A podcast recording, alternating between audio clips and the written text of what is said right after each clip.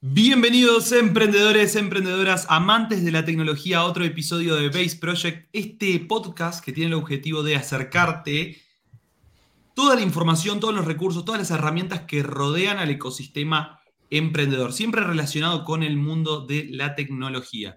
Y hoy tenemos un episodio especial porque traemos a un invitado, un invitado que nos va a estar hablando de un tema del cual no traemos hace bastante, criptomonedas. Quedó ahí olvidado en el cajón de los recuerdos. Y hoy lo vamos a estar trayendo justamente porque nosotros confiamos en esta tecnología más allá del precio que puede subir y bajar como un recurso que va a impactar positivamente en nuestras vidas en el largo plazo. Entonces queremos traerlo nuevamente como para refrescar algunos conceptos y bueno, charlar un poco, debatir, que es algo que nos encanta sobre este tema.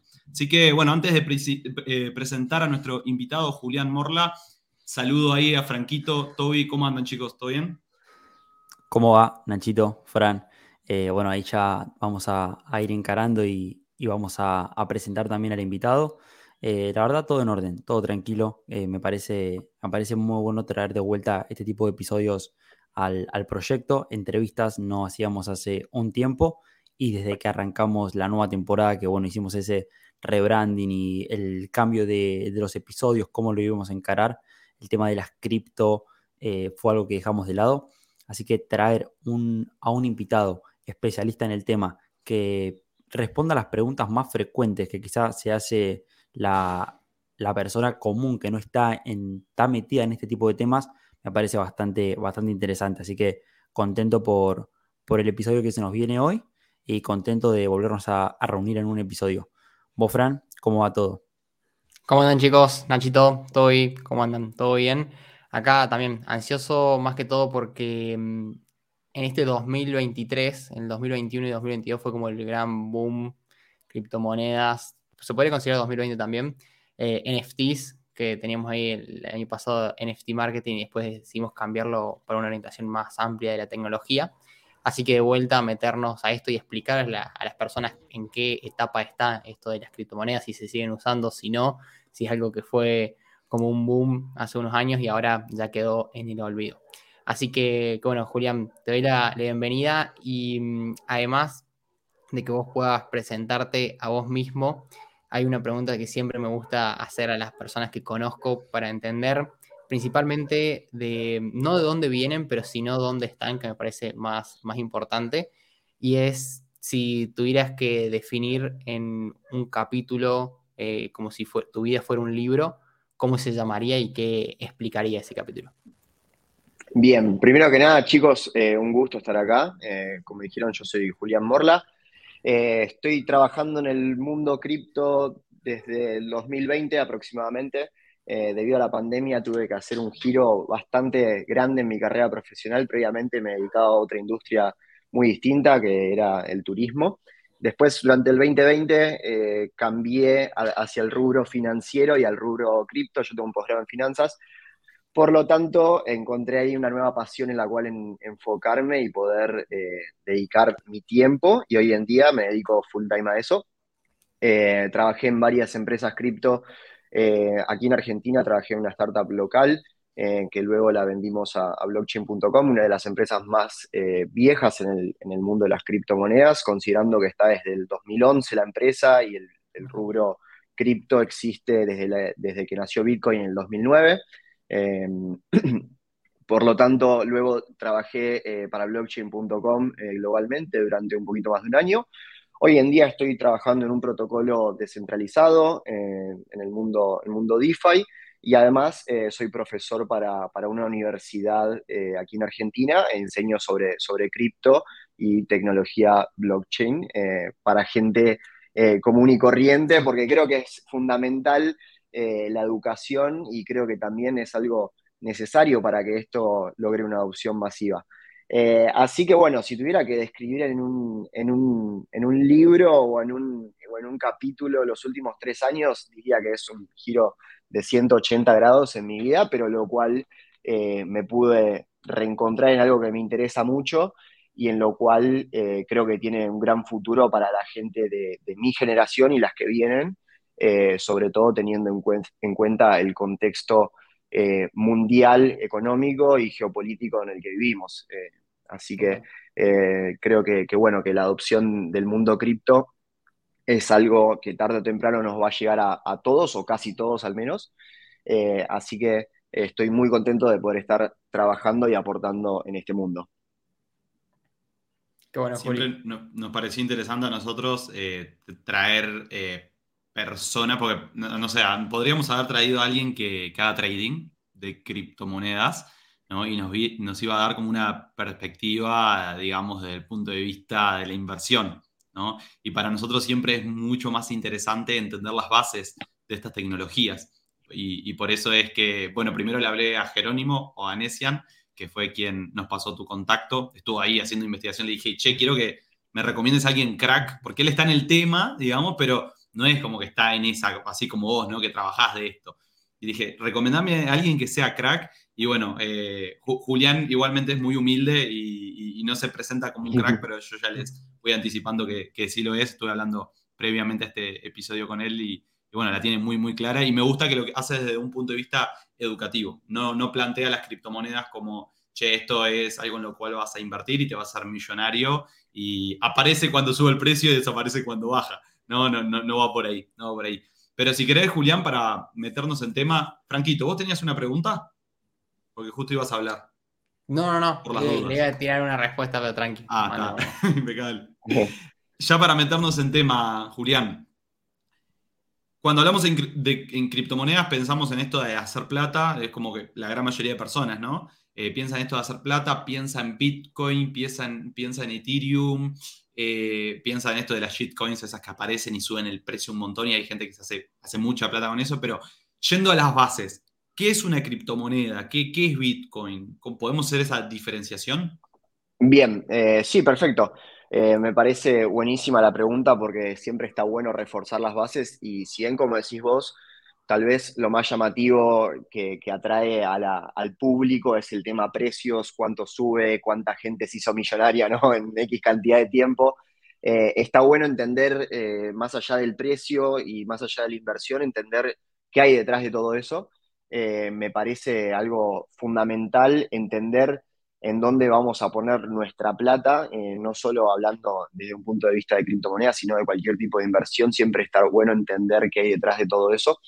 Eh, pero bueno, más allá de, este punto de vista personal mío, es interesante remarcar cómo es la historia de Bitcoin. Bitcoin nace allá por el 2008-2009 eh, justo después de la crisis eh, subprime que ocurre en Estados Unidos en el 2008.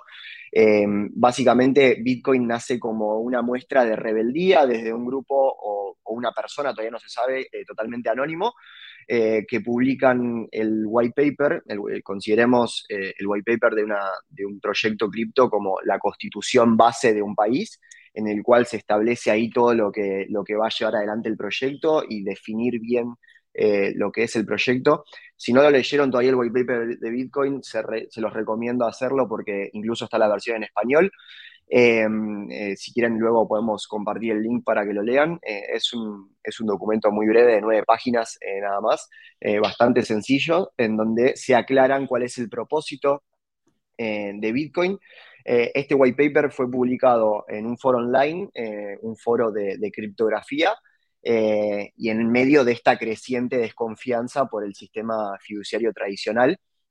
Eh, es muy interesante tener en cuenta esto, el contexto y la definición eh, por la cual, por la cual se, se autopercibe Bitcoin, que es un sistema de pago electrónico entre pares que permite a, a ambas partes realizar transacciones entre ellas sin la necesidad de utilizar ningún intermediario en el cual haya que depositar nuestra confianza.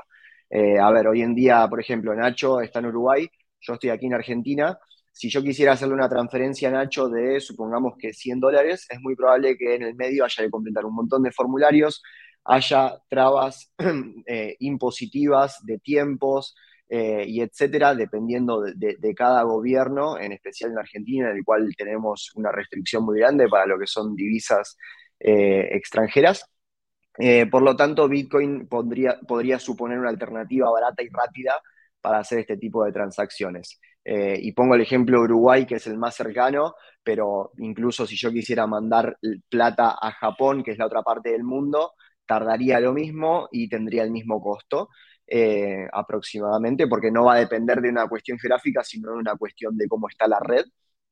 Pero bueno, volviendo un poco a la definición de, Bitcoin, son transacciones que están aseguradas mediante criptografía. Eh, y, bueno, gracias a esto se las considera una criptomoneda, porque la criptografía es la tecnología que está respaldando eh, este tipo de, transacciones y la tecnología blockchain que para quienes no sepan, la tecnología blockchain es básicamente un libro contable público y descentralizado que está distribuido alrededor de millones de computadoras en el mundo.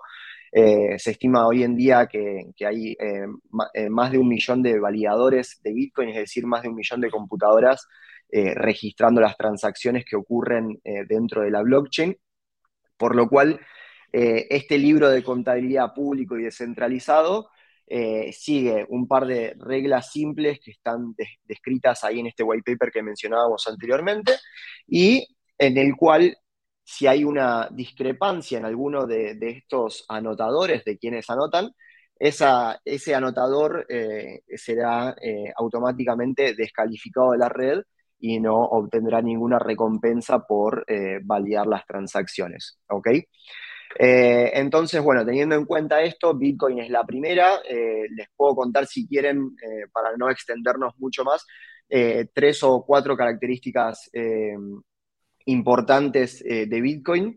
la primera y la más importante es que tiene una política monetaria claramente definida, es decir, que solo va a haber a lo largo de la historia 21 millones de Bitcoin en el mundo. este tope ya es definitivo y no puede modificarse. Eh, por lo cual decimos que Bitcoin tiene una oferta limitada, a diferencia de cualquier banco central de cualquier estado que puede emitir dinero según el antojo o según la política eh, de estado de, cada país. Eh, después lo que mencionábamos como segunda gran característica, esto que mencionábamos antes de que es un sistema de par a par, eh, y sin, tener que pedir permiso a nadie, es decir, que nos eh, eliminamos eh, a los intermediarios a la hora de, enviar plata y evitamos que nos coman un montón de comisiones y tiempos y, formularios. Podemos mandar dinero de forma anónima de una punta a la otra del mundo sin tener mayores restricciones.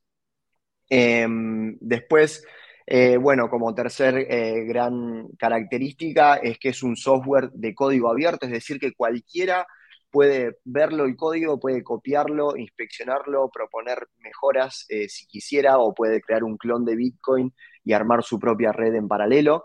Eso también es súper interesante porque es un código público abierto cualquiera.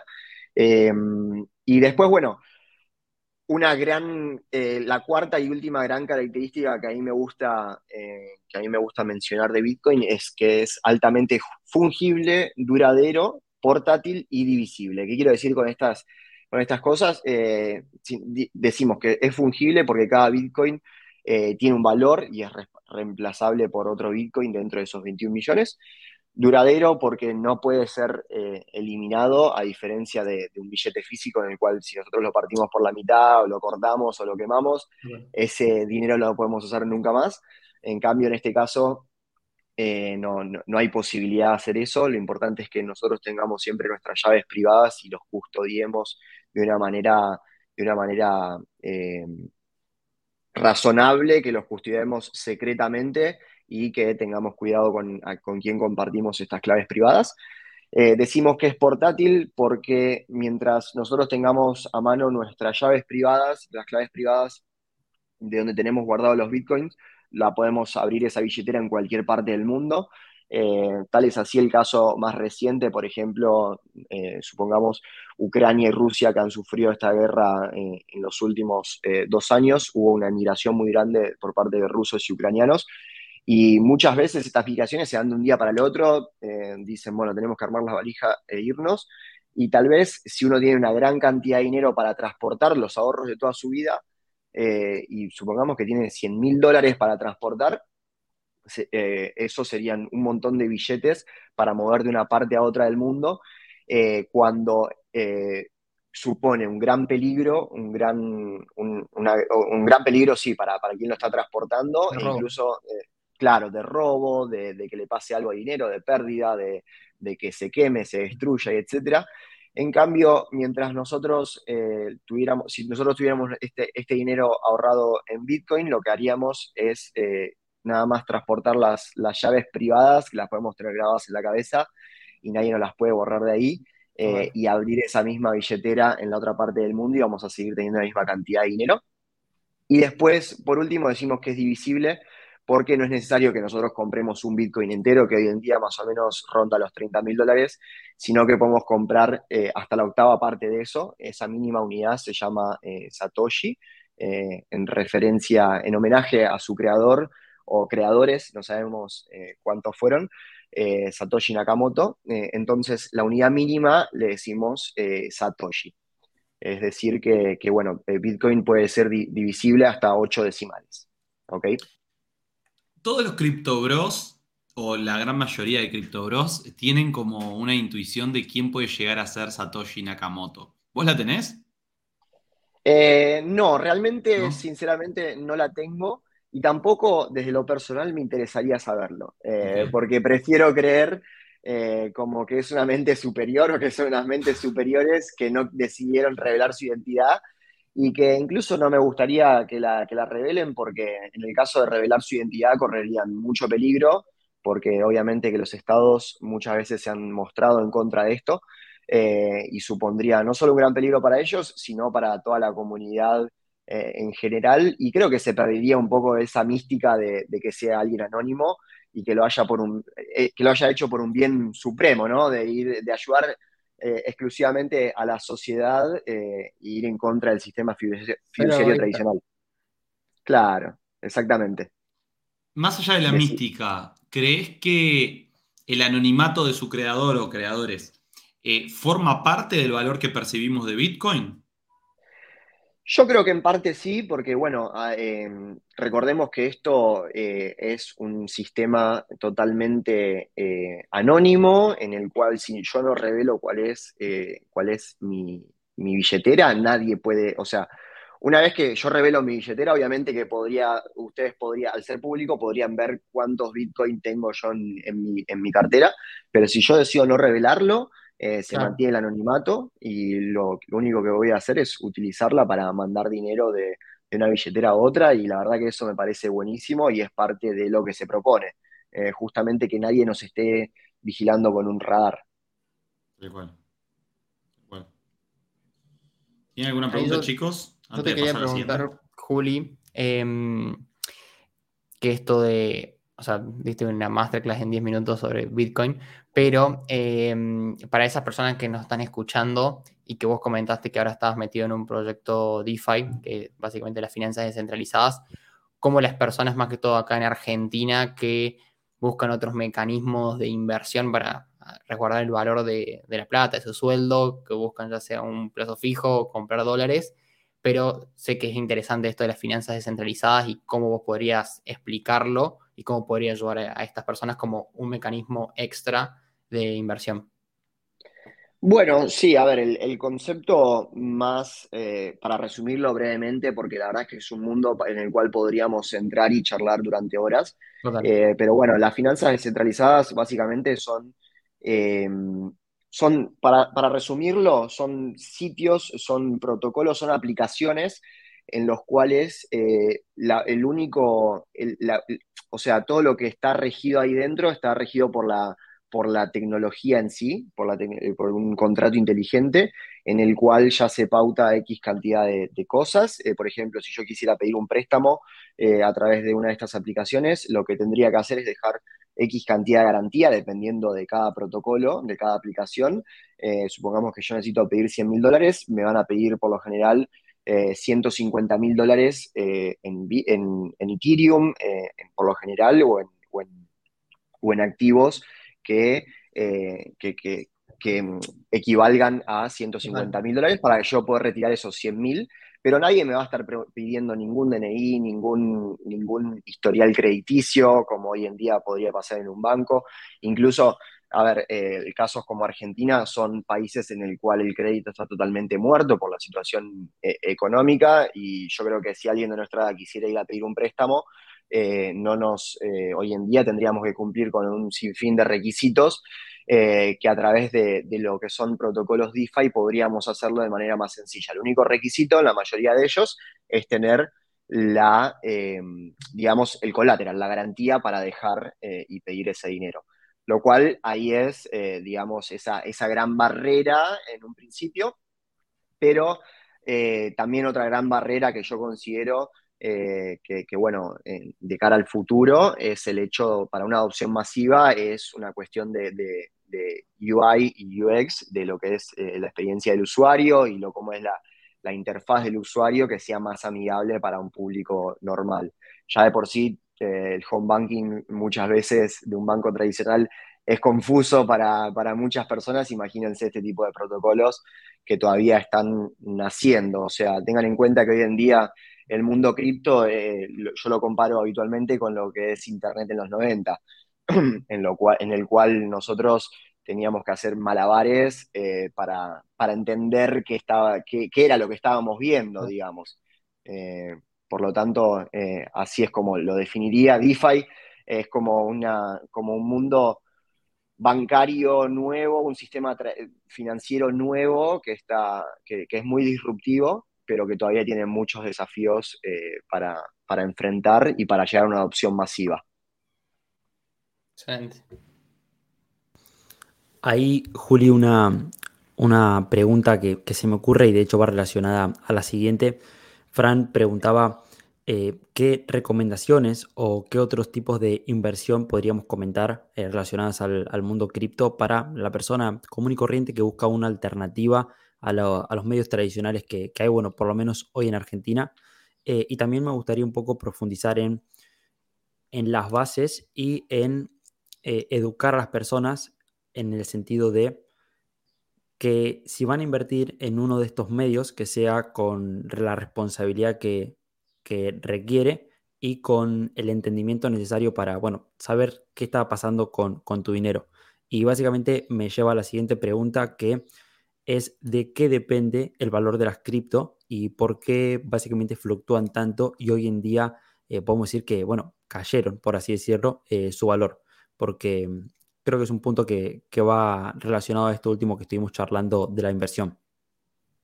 Bien, perfecto.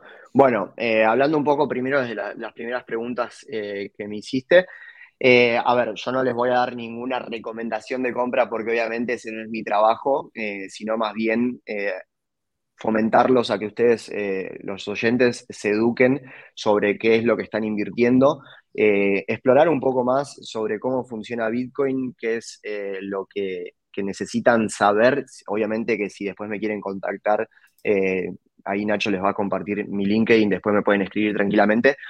Em, es muy importante la educación, entender en qué estamos invirtiendo. hoy en día los proyectos más conocidos obviamente son Bitcoin y Ethereum. Bitcoin plantea toda esta, esta alternativa al sistema financiero tradicional con una política monetaria ya definida y eh, que hoy en día se, lo considera como el oro digital, porque es algo que eh, ya está predefinido en el mundo, no se, puede, eh, no se puede hallar más oro del que ya hay, o sea, sí, si uno se pone a minar y excavar, pero es algo limitado, no es que depende de que una autoridad diga, bueno, vamos a crear más oro porque no, no, sale de la galera. Entonces, como primer punto, yo diría que es muy importante que, se eduquen, que entiendan bien eh, y como principales alternativas a las, tradicionales, eh, bueno, obviamente que Bitcoin y Ethereum son los activos más conocidos y con los cuales uno podría tener más liquidez si quisiera comprar y vender, pero hay que tener mucho cuidado con esto porque hay una gran volatilidad, eh, como vos bien mencionabas, y la volatilidad en gran parte se debe primero a que eh, es una cuestión pura de oferta y demanda, obviamente. Muchas noticias todo el tiempo, especialmente este año, en cuanto a Estados Unidos queriendo regular o no, y etcétera. Tengamos en cuenta que cuando hablamos de regulación, eh, tal vez aquí en Sudamérica lo tenemos como un mal concepto, pero cuando hablamos de regulación en Estados Unidos o Europa, eh, por lo general es algo bueno porque permite la entrada de un montón de, dinero de parte de bancos y de fondos de inversión a invertir en un, activo eh, que está regulado. Eh, por lo tanto, cuando hablamos de regulación en países eh, del exterior termina no siendo siempre beneficioso, pero permite que haya mucho más, mucho más jugadores y además nos permite que haya un claro marco de juego, una cancha delimitada donde puedan esos jugadores moverse.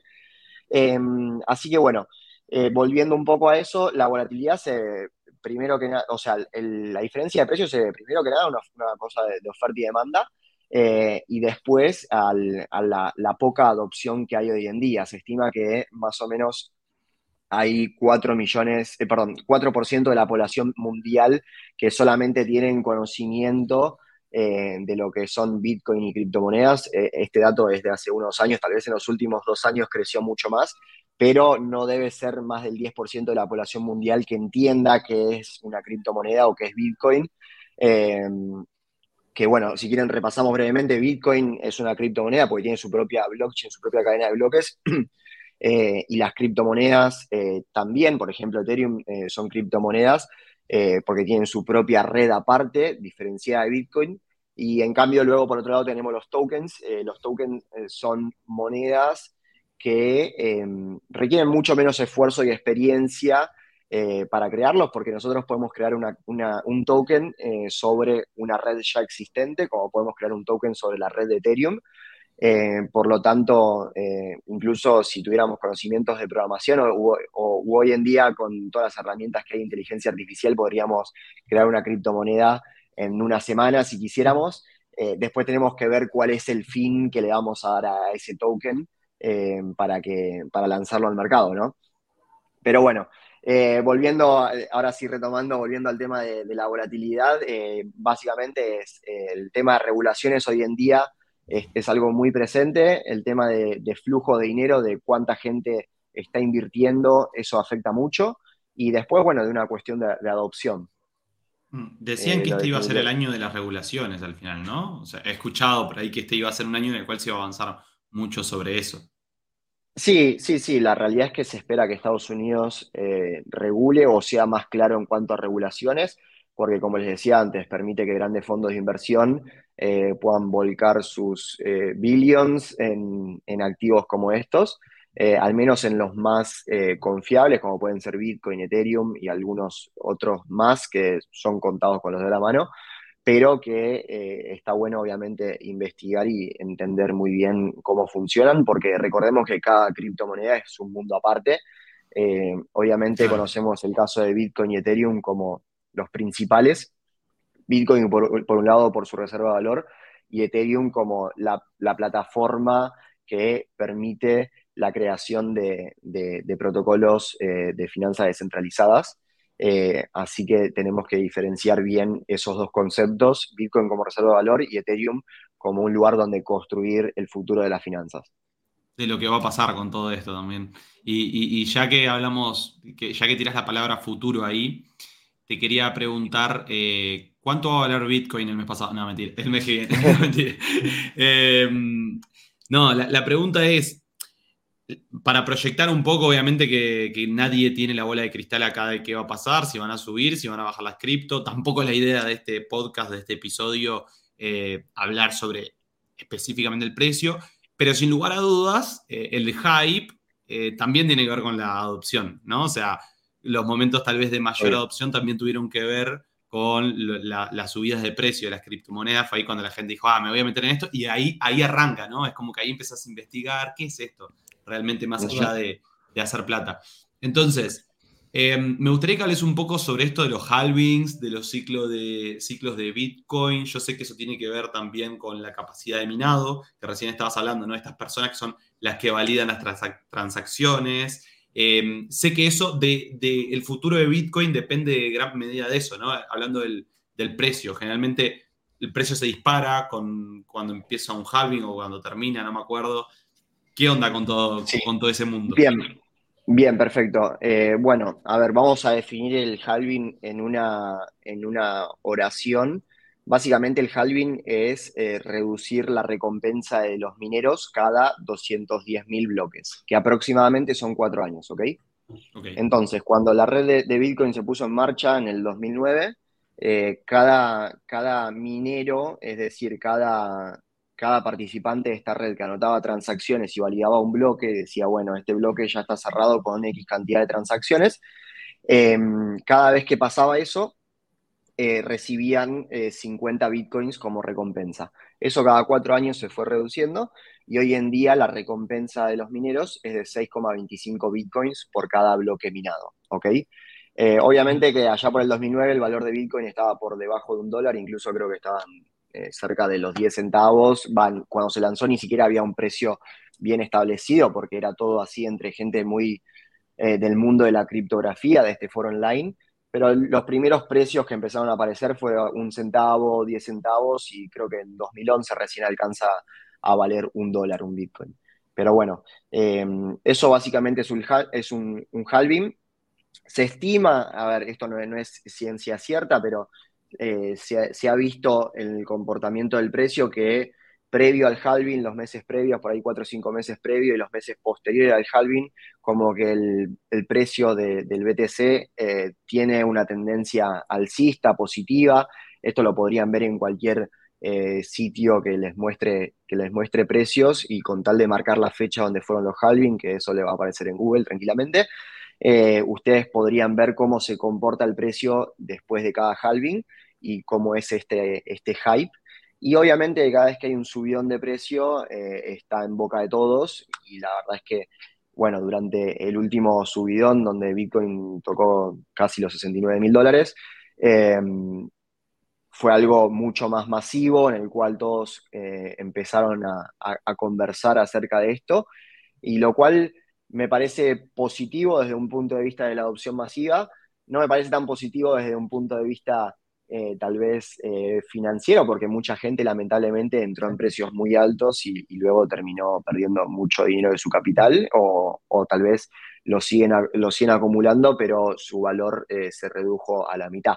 pero bueno, también es un buen momento para, para educarse, los momentos en los cuales el precio no está por las nubes y nos dejamos llevar por la emoción, momentos como este, tal vez está bueno entender bien a fondo cómo funciona esto, estudiar un poco cómo es el comportamiento y si uno decide por sus propios medios invertir, eh, yo creo que es un, es un buen momento para poder hacerlo, estudiar y educarse y ahí decidir. Sin lugar a dudas, sin lugar a dudas. ¿Tiene alguna pregunta ahí, chicos? Ahí, em, no sé vos, Franci, querías comentarlo algo, Julián, yo tengo una, última pregunta. Eh, más que nada, va relacionada a el mundo cripto y la Argentina. Eh, sabemos que, bueno, tiene, básicamente Argentina es uno de los países más desarrollados en cuanto al personal cripto por básicamente la, situación del país. Entonces, buscamos esas alternativas y, aprendemos rápido. Y me gustaría, Juli, que, bueno, justamente como estamos concientizando en el tema de eh, cripto y el tema de las inversiones, también que comentes qué otras posibilidades nuevas eh, a nivel trabajo, por así decirlo, abrió el hecho de las criptomonedas acá en Argentina. Bien, eh, bien, perfecto. Sí, a ver, Argentina es uno de los países con mayor adopción a nivel mundial en términos de cripto y van a ver que esto se repite en la mayoría en países con problemas económicos similares, como Nigeria, Venezuela, Turquía. Eh, esos países tienen una gran adopción en cuanto a, cripto. En cuanto a lo laboral, eh, la realidad es que hoy en día en Argentina hay tantos proyectos eh, que están surgiendo y que están buenísimos, incluso son reconocidos a nivel mundial, que lo más recomendable es meterse en, bueno, hoy en día Twitter es el principal canal de información para este tipo de cosas. Hay muchas páginas de ofertas laborales exclusivas de cripto. Em, después, bueno, LinkedIn sigue siendo una herramienta tradicional, pero que hay trabajos relacionados con la industria o, mismo dentro de la industria. Em, pero bueno, eh, también personalmente recomiendo que, si pueden asistan a eventos eh, que se realizan eh, aquí en Argentina, no, solo en nuestro país, sino también en toda la región, eventos criptos. Los cuales se van a enterando siguiendo las comunidades de, cada, de cada proyecto. Eso es cuestión de sentarse un día en Twitter y empezar a investigar quiénes son las personas detrás de los proyectos o las fundaciones, por ejemplo, aquí en Argentina tenemos la Fundación eh, Ethereum Argentina, después está Ethereum Latam, que el año pasado hizo un gran evento aquí, ahora en agosto se va a realizar Ethereum eh, Argentina el 18 y 19 de agosto. Eh, entonces está bueno, digamos, involucrarse bastante en eso, hacer contactos, networking y, bueno, y estar eh, todo el tiempo al, día con lo que está pasando, porque un día en cripto es eh, un año en, el, mundo tradicional de las finanzas. La realidad es que se mueve muy rápido, eh, pero está buenísimo porque de esa manera la adopción se va haciendo cada vez más rápido y hay proyectos para de todo tipo, la verdad, para cualquier gusto. así que bueno, esas son mis recomendaciones quienes buscan meterse en el mundo, en el mundo cripto y pasar a ser protagonistas de, todo lo que está pasando. Perfecto. Gracias, Juli. No, por favor. Julián, y así como última pregunta, como para cerrar eh, el episodio de hoy, ¿a qué proyecto cripto, puede ser criptomoneda, proyecto tecnológico, blockchain, eh, le ves futuro en el largo plazo? Eh, bien, bueno, a ver, yo personalmente, eh, esto no es una, cuestión de precio, sino más bien eh, de, usabilidad. Yo creo que todo lo que ayude a, mejorar, eh, bueno, por un lado la educación, esto ya lo hablamos durante el, podcast, pero también lo que ayude a, la adopción masiva y a la experiencia del usuario son proyectos que son, son muy prometedores y también a los que ayuden a la escalabilidad, a una adopción masiva, es decir, eh, proyectos que permitan hacer transacciones rápidas, eh, que permitan pagar en los locales eh, con cripto, que permitan enviar dinero de una manera rápida y efectiva. después, ya si nos adentramos bien dentro del ecosistema de Ethereum, hay soluciones de capa 2, que en inglés serían Layer 2. Estas, estos proyectos son blockchain particulares que están montados sobre la seguridad de Ethereum, pero lo que hacen es eh, procesar transacciones más rápido que, la, blockchain de Ethereum, con la idea de que justamente sean con un menor costo y en épocas de congestiones de la red eh, salgan más rápido y más baratas las transacciones. Estas cosas me parecen fundamentales si queremos lograr una adopción a nivel mundial. Eh, así que yo todo lo que serían proyectos que, apunten a, mejorar la experiencia del usuario y además a, lograr una, mayor velocidad y escalabilidad de, los productos, eh, le pondría un ojo especial a eso. Qué bueno, qué bueno. Creo que este episodio le sirve a, sobre todo a aquellas personas que se quedaron con el precio, 60 y pico mil eh, de dólares cada Bitcoin, eh, que se quedaron con ese hype y, por ahí una vez que el precio bajó no le hicieron seguimiento para saber que detrás de esto hay un mundo. Hay gente laburando de esto, hay gente desarrollando de esto y como decía Pipi, ¿no? Hay gente que está siendo protagonista de todo este proceso y que, está haciendo que esto, o sea, el valor de esto no dependa del precio. O sea, en algún momento vamos a llegar ahí cuando la adopción tal vez sea mayor. Eh, no vamos a depender siempre de que el precio aumente y vamos a poder empezar a hablar más seguido de estos temas. Así que si Franquito, Toby no tienen ninguna pregunta más, eh, queda ahí agradecerte, Julián, por, tu tiempo, eh, por todos tus conocimientos. La verdad que siempre, sobre estos temas que son tan técnicos, está bueno traer a, gente que, ya esté eh, metido acá, que, esté laburando de esto. Sobre todo porque además también lo acercaste de, una forma muy amigable, no usaste muchos conocimientos técnicos lo cual eso ayuda a que no solo nosotros, sino que los que están del otro lado también lo, puedan entender mejor. Así que muchísimas gracias y esperemos que en un futuro podamos tener nuevamente un, encuentro como este. Por favor, sí, gracias. Un gusto, chicos, haber estado acá eh, y bueno, y hacerles llegar un poco de lo que uno conoce y, lo que uno sabe eh, con respecto a esto. Creo que es muy importante poder comunicar eh, y educar a la gente y a los oyentes sobre esto y obviamente los, los animo y los fomento a que hagan su propio research y su, propio, su propia investigación sobre el tema. Total. ¿Dónde te pueden encontrar la gente, Juli? En LinkedIn es la, A ver, soy un usuario de Twitter, pero la realidad es que no lo, uso como mero espectador, no, no, no, suelo subir contenido, pero si quieren escribirme me pueden buscar en LinkedIn como Julián Morla eh, y después de última les, les, mando de mi contacto para que charlemos eh, por WhatsApp o por Telegram. pero bueno, ahí en esa, en esa red me pueden escribir tranquilamente y estoy abierto a que conversemos y, charlemos sobre el tema. Impecable. Perfecto. Impecable. Vamos a dejar después el LinkedIn de Julián o LinkedIn, como le quieran decir, en la descripción del episodio para que lo puedan buscar y en cualquier caso también ponerse en contacto con él si tienen más dudas. Ahora lo tomizaban, ¿viste? Llegando preguntas todos los días. Me parece importante ahí, ya para ir cerrando el episodio, recordar que, bueno, creo que los chicos van a estar de acuerdo eh, con esto que voy a comentar. Es difícil explicar el mundo cripto y blockchain sin usar eh, tecnicismo o palabras técnicas, así que es un buen momento para recordarles que tenemos un episodio dentro del podcast donde básicamente fue un diccionario donde explicábamos algunos de estos conceptos que estuvimos comentando, entonces si les resultó un poco complicado el episodio, más allá de que Julián lo hizo de la forma más clara posible y más sencilla, eh, vayan a escuchar ese episodio que una vez reforzando esos conocimientos, las cosas van a quedar mucho más claras. Total. Bueno, nos estamos viendo en el siguiente episodio. Franquito, bueno. vos, dale, dale que me gustaría que lo cierres vos, dale. Bueno, muchas gracias Juli y chicos también, así que nos vemos en el próximo episodio. Vamos arriba.